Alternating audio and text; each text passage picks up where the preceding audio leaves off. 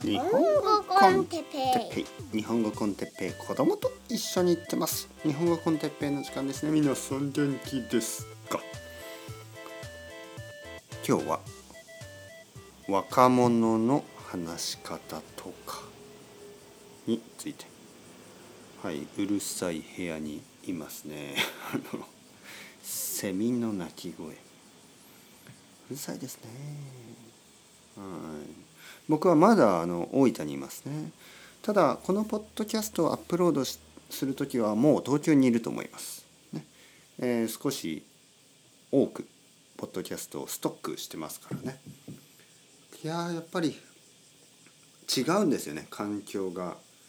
あの東京の家は、近くに木とかあんまりないでしょ、えー、住宅街なので。でもここね。僕の両親の家は本当に山の中。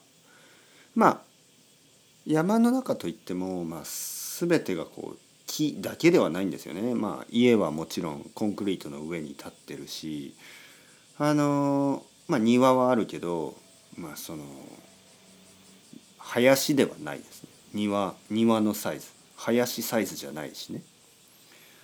ただやっぱりセミの鳴き声はすごいな。なんでかな？まあ木がいくつかありますね。庭に木がいくつかあって多分そこにいるのかな。それとも隣の家の辺りかな？ちょっと分かりませんが。すごい音がしますよね。まあまあまあ。まあまあまあ。まあ最近、えー、なんかこうクリエクリエイティビティとか。まあなんか新しいポッドキャストのアイディアとか。まあそういう話をしましたが今日はまあ日本語ですね。日本語について。日本語コンテッペイですから。日本語についてあの話したいと思います。あのまあこれを聞いている皆さんももう結構いいレベルでしょ、ね、いいレベルっていうことは結構高いレベルっていうことですよね。日本語は結構高いレベルがある。でそうなるともうほとんどの人たちはいわゆるネイティブコンテンツ、ね、日本語のネイティブスピーカー。まあ、いわゆる日本人たちが、えー、ほとんどターゲットみたいなコンテンツをまあ見たり聞いたり読んだりしてますよね。例えば日本人が読む漫画日本人が読むライトノベル日本人が読む小説ノンフィクション日本人が読むブログ日本人が見る YouTube 日本人が聞くポッドキャスト、えー、で日本人が見る YouTube とかもちろん僕もたまに見るんですよね。で気が付いたことがあります。それはまあまあ普通はね僕が YouTube とかを見る時にあんまりこう日本語にフォーカスしないですよね。いわゆる内容にフォーカスしますよね。何を言っているかどんなアイデアか。だけど日本語にフォーカスしてみるとちょっとねやっぱり想像以上に若者の話し方っていうのが気になりますね。はい。僕もちょっと年を取ってきたかなと思いました最近。まあその理由は やっぱり若者の日本語ってちょっとあの分かりにくい。なんかこうはっきりしない。だけど他の若者たちね、まあ、例えば YouTube に、まあ、5人ぐらいの若者がいていろいろ話してるでしょ？でそれを僕が見てもなんか「ん？何の話してる?」なんかはっきりしないな。ね、何を言ってんの？ね？まあなんとなくは分かりますよ。もちろんそのああこれはなんか盛り上がってんだな。楽しそうだな。とか。あ多分音楽の話してるかな。好きなアイドルの話してんのかな。とか、えー、好きな漫画の話してる。分か分かりますよ。でもその話し方ね。話し方がなんかはっきりしない。ね、いわゆるなんかうんいやいやわかんない。えマジで？え違うっしょ。やば。みたいなね。え何がやばいの？何が違うの？何がそれとかあれとかこれとか何の話？誰のこと、ね、僕にはちょっと分かるけどはっきりしないんですよ。イライラするんですよね。で言いたくなります。君たちちょっとちゃんと話しなさい。君たちちゃんと話しなさい。ねなんかこうまるで僕が若い時にあのお父さんやお母さんやその年上の人たちに言われたように何何の話をしてるんだ？君たちは。ちゃんと話しなさい。みたいな。ね。もう少しプロパーにねちゃんと話してって思ってしまう。でまあ若い人は、まあ、仕方がないんですよね。僕だってそうだったしあのちゃんと話すっていうことがなかなかできない、まあ、ちゃんとそのそしてなんかそのちゃんと話すとちょっとダサくなっちゃうんですよね。ダサくなる。かっこ悪くなる。クールじゃないんですよね。多分英語でも同じだと思うし何語でも同じだと思う。世界中の国で同じだと思う。若者は若者っぽい話し方をする。そして若者っぽい話し方は基本的にはあのちょっとはっきりしないちょっとバカっぽいちょっとクール。なんかそのミックスみたいな感じですね。はっきりしないけどそれがかっこいいんですよね。かっこよかったり可愛かったりちょっと若さを若さを演出しているんですね。でまあお大人から見ればそれは頭が悪く聞こえるしはっきりしないイライラするんですよね。そう。若い人にとっていろいろなアイデアをはっきり言い過ぎるとなんかおじさんやおばさんと話しているように聞こえてしまう。こう大人と話しているようにね。大人っぽく話したくないんですよ。その理由は若いからですよ。若いから大人っぽく話したくないんですよ。はい。僕たちも同じでしょ？逆にね。僕は大人だから若い若者っぽく話したくないんですね。大人っぽく話したいんですよね。だからここでまあまあこうマッチしてる。大人は大人っぽく話したい。大人は子供っぽく話したくない。だけど子供は子供っぽく話したい。子供は大人っぽく話したくない。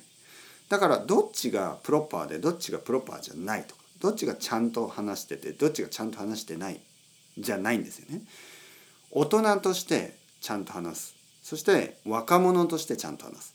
そして若者としてちゃんと話すっていうのはいわゆるちゃんと話してない状態なんですね。一般的には。ただ若者の中では若者としてちゃんと話すのは日本語をちょっとあの壊したり日本語をちょっと省略したり日本語をちょっと分かりにくくしたり。まあそういういろいろなテクニックを使って若者は若者らしく聞こえるように話してる。努力してねおそらく。無意識的に努力して若者は若者らしく話すようにしている。僕の子供は小学生。小学生らしく話すようにしている。小学生が大人っぽく話したらやっぱりちょっと変なんですよね。逆に大人が小学生っぽく話しても結構変でしょ？だから小学生は小学生っぽく話すべきだし大人は大人っぽく話すべきかもしれない。そうすればまあ不自然じゃないですよね。やりすぎは面白くないですよね。はい。やりすぎは大人が大人っぽく話しすぎすぎるとちょっと面白くはないですよね。だからたまにね「やばやべえ」みたいなね「ややばいっしょ」みたいな。ことをたまに言うとちょっと面白いんですよね。わざと。わざとですよ。僕も言いますよねのりこさんに「えマジっすか?」みたいな「えマジで？マジでのりこさん」みたいに言うとちょっと面白く聞こえるんですよね。普通は「あ本当ですか?」っていうところを「あマジで?」って言うと「はいはいはいマジで」みたいにちょっとこう面白く聞こえるだからあえてですよ大人があえて若者の話し方をちょっとだけパクったり、ね、盗むってことねパクったり若い人が大人の話し方をちょっとパクったりするとちょっと面白いですよね。例えば僕の子供が「ああお父さんそうですか」とか言うとちょっと面白く聞こえるでしょ？ね、えそうなの？とかあのなんか「えわかんない」とか言うとちょっと子供っぽいけど「ああお父さんそうですかあすごいですね」とか言ったら面白いですよね子供が。7歳8歳の子供があのお父さんも今日は疲れてると思うので早く休んでください。あのこのあと片付けは僕がやりますからとか言ったらちょっとびっくりするでしょ？まあちょっと面白いですよね。面白くてちょっとこうびっくりしますよね。だからまあそれあえて話し方を変える？話し方のあの年齢、ね、こう世代みたいなものを変えるとちょっと面白くなる。まあとにかくでも皆さんはまあ日本語学習してるでしょう。そしてほとんどの人たちは多分まあ大人ですよね。20代後半30代ぐらいが一番多くて40代の人もいるし50代60代70代の人もいますよね。でそういう皆さん大人の皆さんにちょっと言っておきたいアドバイスですけどやっぱり大人の皆さんはあの大人の日本語を話すべきですね。でもし42歳のあの人がいれば、まあ、僕が42歳ねちょうど42歳だから僕みたいな話し方をした方がいいですね。でも YouTube を見るとまあ40代以上の YouTuber みたいな人は少ないです。やっぱりほとんどの人は若い人。で若い人の日本語だけを聞きすぎてそれをちょっとこう真似したりすると40代にもかかわらず20代の日本人みたいな話し方をしてしまうことがあります。そうなった時にやっぱりかなり違和感がある。かなり不自然。でまあたまにいますね。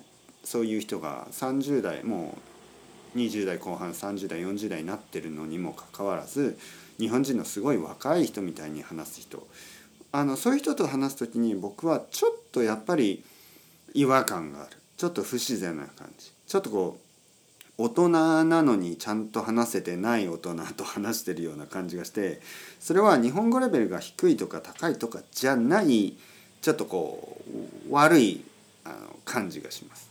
ちょっとこうちょっとこう失礼な感じ失礼されてる感じね。でやっぱり例えば皆さんが大人の人でね、えー、日本旅行に来て日本のいろいろな場所に行ってまあおじいさんとかおばあさんとかおじさんとかおばさんとかまあ結構年の人たちと話すことがあると思います。でそういう時にやっぱりこう若い日本人の話し方をするとかなり変なんですね。あ日本語は上手だけどこの人の日本語ちょっと失礼だねっていうふうに取られてしまう。でそれは非常にもったいないですね。僕が思う非常にもったいない状況だと思う。せっかくあのたくさんの時間勉強するんだったらやっぱりあのちゃんと自分の年齢とか自分のその性格に合った日本語を話したいですよね。えー、英語を話せば自分のね例えば英語が母国語の人英語で話せばすごく大人っぽいのに日本語で話すとすごく子供っぽくなってしまったでそれはやっぱり、まあ、最初はしょうがないんですよ。初めはしょうがないビギナーの時はしょうがないけど中級から上級者になるためにはやっぱり自分の母国語の、まあ、性格に近い、えー、自分を外国語の中に見つけなければいけないんですよね。だからそのギャップが少しずつ狭くなっていきます。あの初級者の時はあの自分の言語、ね、母国語で話す時と日本語を話す時は結構違うと思う。だけど中級者上級者になっていくと少しずつその差をね埋めていくことになると思います。